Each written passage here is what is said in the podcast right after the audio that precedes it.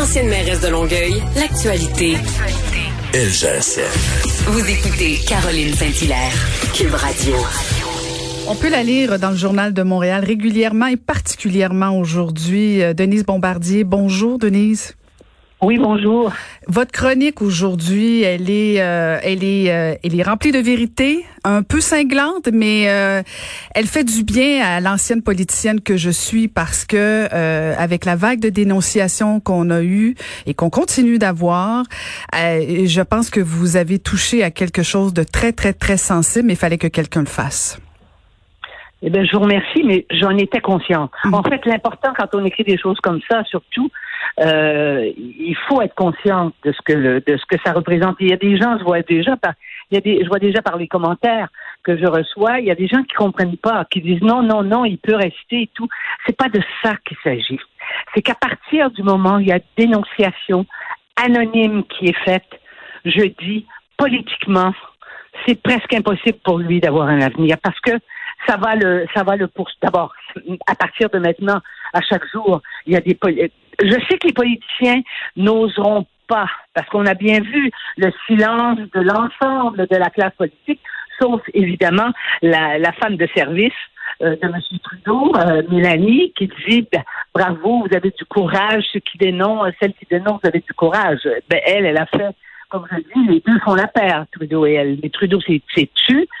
Euh, Monsieur Singh, eh bien, il est mal placé pour parler parce que lui, il s'agit de regarder un visage et les yeux de quelqu'un pour dire qu'il est raciste. C'est ce qu'il a fait avec quand il a quand il a traité de raciste euh, le, chef de le, le, député du à l'intérieur, oui. Euh, au, à l'intérieur au Parlement. Mais en général, les gens se taisent. Pourquoi ils se taisent? Parce qu'ils savent qu'ils peuvent tous être victime de ça. Hein? Que ça n'épargnera personne. Ça fait comme c'est fait là, dans l'anonymat, sans poursuite, sans aller vers les institutions policières et judiciaires, ça, ça n'épargne personne en principe. Et les, les, politiciens sont au premier rang parmi ceux qui sont visés. Et c'est terrible la situation dans laquelle on est. Et je crois que les gens ne s'en rendent pas compte parce que les gens ne savent pas que tout ça, beaucoup de gens, beaucoup de gens ne savent pas que tout ce système de délation a existé durant des décennies. D'abord, sous Staline, c'était la même chose sous Mao Tse-tung, de tous ces grands dictateurs. Ça existait aux États-Unis dans les années 50. Ça s'appelle le McCarthyisme. C'est qu'on dénonçait, c'était la chasse aux communistes à l'époque. Il y a des grands acteurs, des grands metteurs en scène. Euh, Charlie Chaplin a été, a été déclaré communiste. Il ne pouvait plus faire de films à Hollywood. Ça existe. Ça a même donc existé dans une société dite démocratique. Et c'est ça qui menace notre société. Et c'est terrible. Et les gens, euh, je pense que, vous savez, les gens, ils retournent à leur quotidien mais ils se rendent pas compte que tout le monde peut être visé. N'importe qui, votre voisin qui vous aime pas, votre employé euh, qui trouve que vous lui parlez trop fort, ce vent de ce vent de délation est terrifiant et déstructure toutes les institutions, peut détruire toutes les institutions dans lesquelles nous sommes et des institutions qui, évidemment, sont pas parfaites, mais nous protègent au maximum de ce qui peut arriver, mais ne nous protège pas tout le temps, bien sûr. Mais M. Blanchet, je crois qu'il lui-même doit bien se rendre compte. C'est pas que c'est pas qu'il l'a fait ou qu'il l'a pas fait, c'est que personne ne l'accuse de l'avoir fait ou non. Et qui l'accuse d'avoir fait ça? C'est personne. Donc, c'est un masque, c'est un non-existant qui fait ça. Et il peut le faire. Il peut le faire tous les jours. Chaque matin, il peut recommencer. Parce qu'il s'en va sur les réseaux sociaux. Dites-moi, Denise, est-ce que, est-ce que si la personne s'était identifiée, euh, on, serait ailleurs? Est-ce que c'est le fait que la, la, victime alléguée est anonyme? oui. Je crois que ça ajoute à l'opprobre. Je ne dis pas que ce serait, mais ça ajoute à l'opprobre. Parce que si la personne s'identifie, c'est qu'elle fonctionne à visage découvert. Donc, elle-même prend un risque. Mais la personne qui dit son nom, mais qui ne veut pas aller devant les autorités compétentes, elle a d'une certaine façon rien à rien à rien à, perdre dans la mesure où elle se présente comme une victime. Parce que la victimisation, c'est recommandé de nos jours.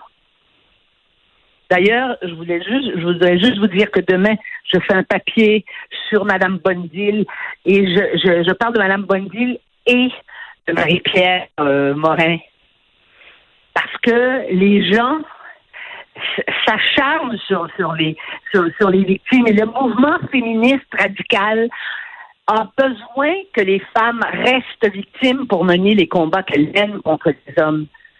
Personnellement, je crois ça, puis j'ai, j'ai l'expérience de ma vie et jamais, jamais je n'ai été femme victime. J'aurais pu, par, par, mon éducation, j'aurais pu, par ma culture familiale, je ne l'ai pas été. Mais j'ai tout entendu, j'ai été traitée de tous les noms, mais je suis là pour vous parler aujourd'hui.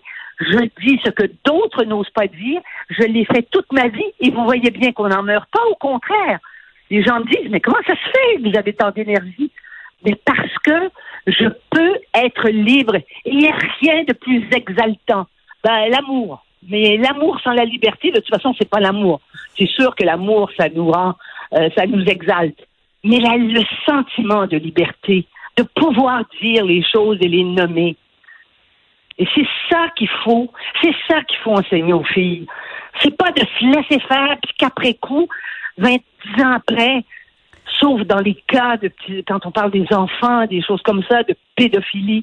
Mais, mais là, dans le cas qui nous occupe, je vous assure, qui veut aller en politique? Et comme j'ai écrit euh, ce matin, je crois, il y a des centaines, moi je pense qu'il y a des centaines de milliers d'hommes qui, dans la vie, sais, ont, ont voulu embrasser une femme sans qu'elle veuille et des choses comme ça. Quant à moi, ça, ce n'est pas une agression sexuelle. Voyez-vous? C'est simplement parce que se faire embrasser un peu de force, ben, t'as de la force toi aussi, à moins que ça soit vraiment d'une violence. Là, mais dans le cas de figure, mais on ne peut pas dire que tout, tout, tout toucher d'un homme sur soi qu'on n'a pas vu venir, ça s'appelle une agression sexuelle. Et par le code criminel, écoutez, c'est au même, c'est comme le viol. Parce que tout est compris dans le mot agression sexuelle. Le viol et un homme qui vous flatte un peu et qui commence à descendre un peu en bas de votre omoplate ou qui essaie de s'avancer un peu vers le en avant. Alors, on, vit dans un monde de fous. Je vais vous dire, on vit dans un monde où les gens sont perturbés. Et ça se voit, ça, c'est, ces, ces, ces dénonciations-là viennent de gens perturbés, de gens qui ont des douleurs. J'en conviens. Il y en a beaucoup qui ont été vraiment exploités. Mais la douleur, même la plus intense, ne justifie pas qu'on éclabousse les autres de sa, de sa douleur. Il faut avoir, et moi j'ai pas eu une enfance facile, il faut avoir, mais ça n'a rien à voir avec ce, ce, genre de douleur, mais quand même, il faut avoir la dignité de sa, de sa souffrance. Il faut pas que la terre entière euh, soit là pour que pour les faire payer de votre propre douleur.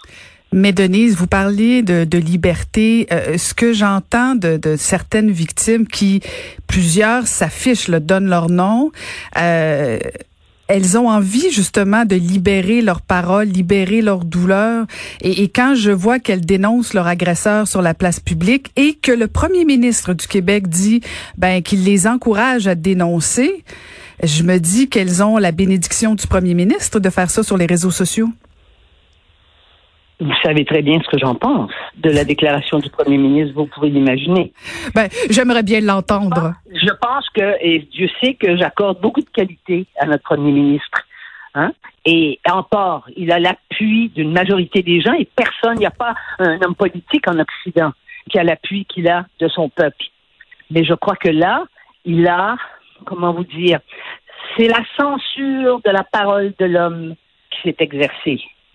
Mm c'est qu'un homme, euh, il s'est cru obligé de le dire politiquement. C'est une décision politique qu'il a prise, mais c'est pas, je peux pas croire que tel qu'il est, parce que c'est un, un, homme d'un peu d'une autre époque, je dirais. Hein, c'est pas, euh, il croit à ça, ça, il croit à un certain nombre de valeurs, mais là, il n'ose pas dire.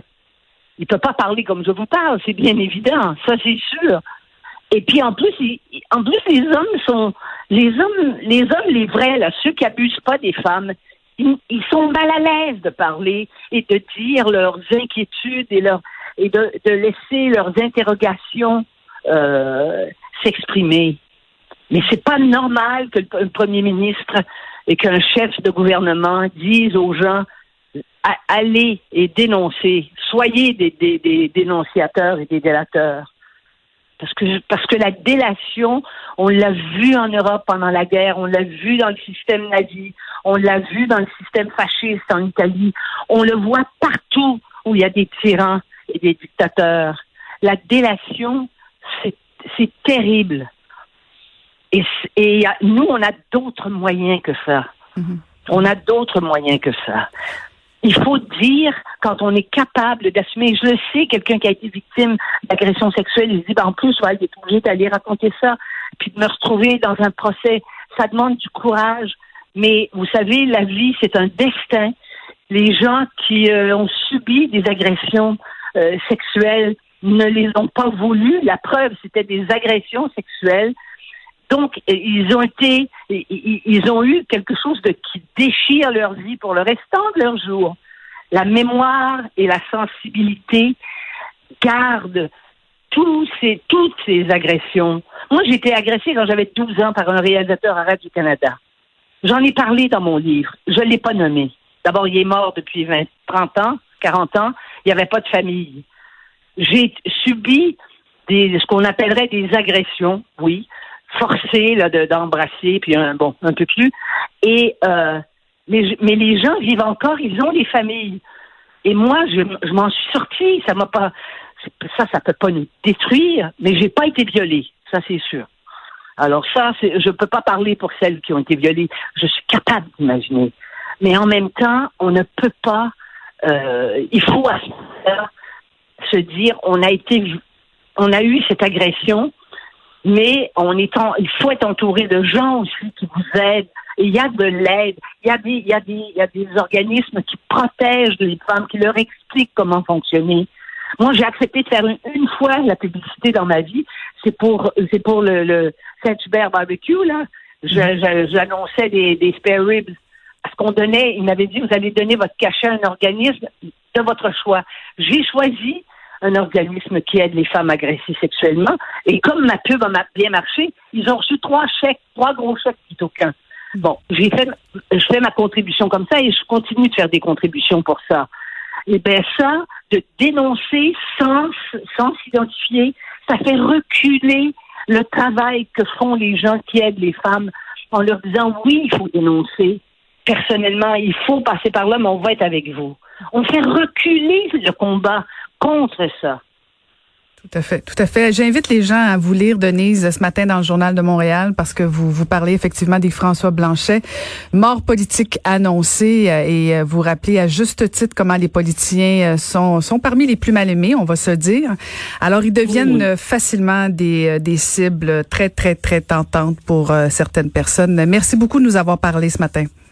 Ben, je vous en prie, ça me fait plaisir. Et euh, si vous voulez, vous me rappelez durant l'été, parce qu'on va continuer sur ces dossiers-là. Hein. Ben, et ça me fera plaisir de vous parler ben, à vous. Ben, c'est un rendez-vous, Denise, et on va vous lire aussi demain avec beaucoup d'intérêt. Oui, d'accord. Très bien, au revoir. Merci. C'était Denise Bombardier qu'on peut lire dans le Journal de Montréal. Vous, vous écoutez Caroline Saint-Hilaire.